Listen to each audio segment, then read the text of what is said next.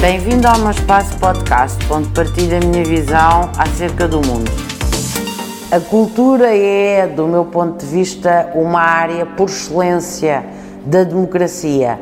Sabemos que há governos que não têm sequer Ministro da Cultura e a cultura, nas suas diferentes dimensões e na sua transversalidade, é uma área nobre da democracia.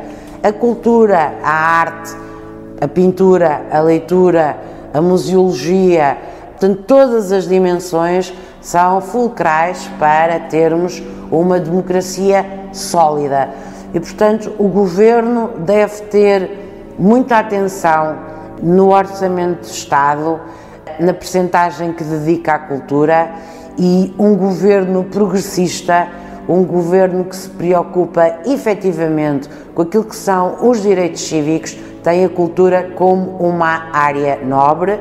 Mais uma vez, para a União Europeia, a cultura e o audiovisual são áreas nobres das políticas públicas europeias e congratulo-me que o governo português e dê a relevância à cultura e que tenha efetivamente na pandemia contemplado uh, numa fase posterior, mas contemplou uh, subsídios e financiamentos aos nossos artistas devem efetivamente ser muito uh, estimulados.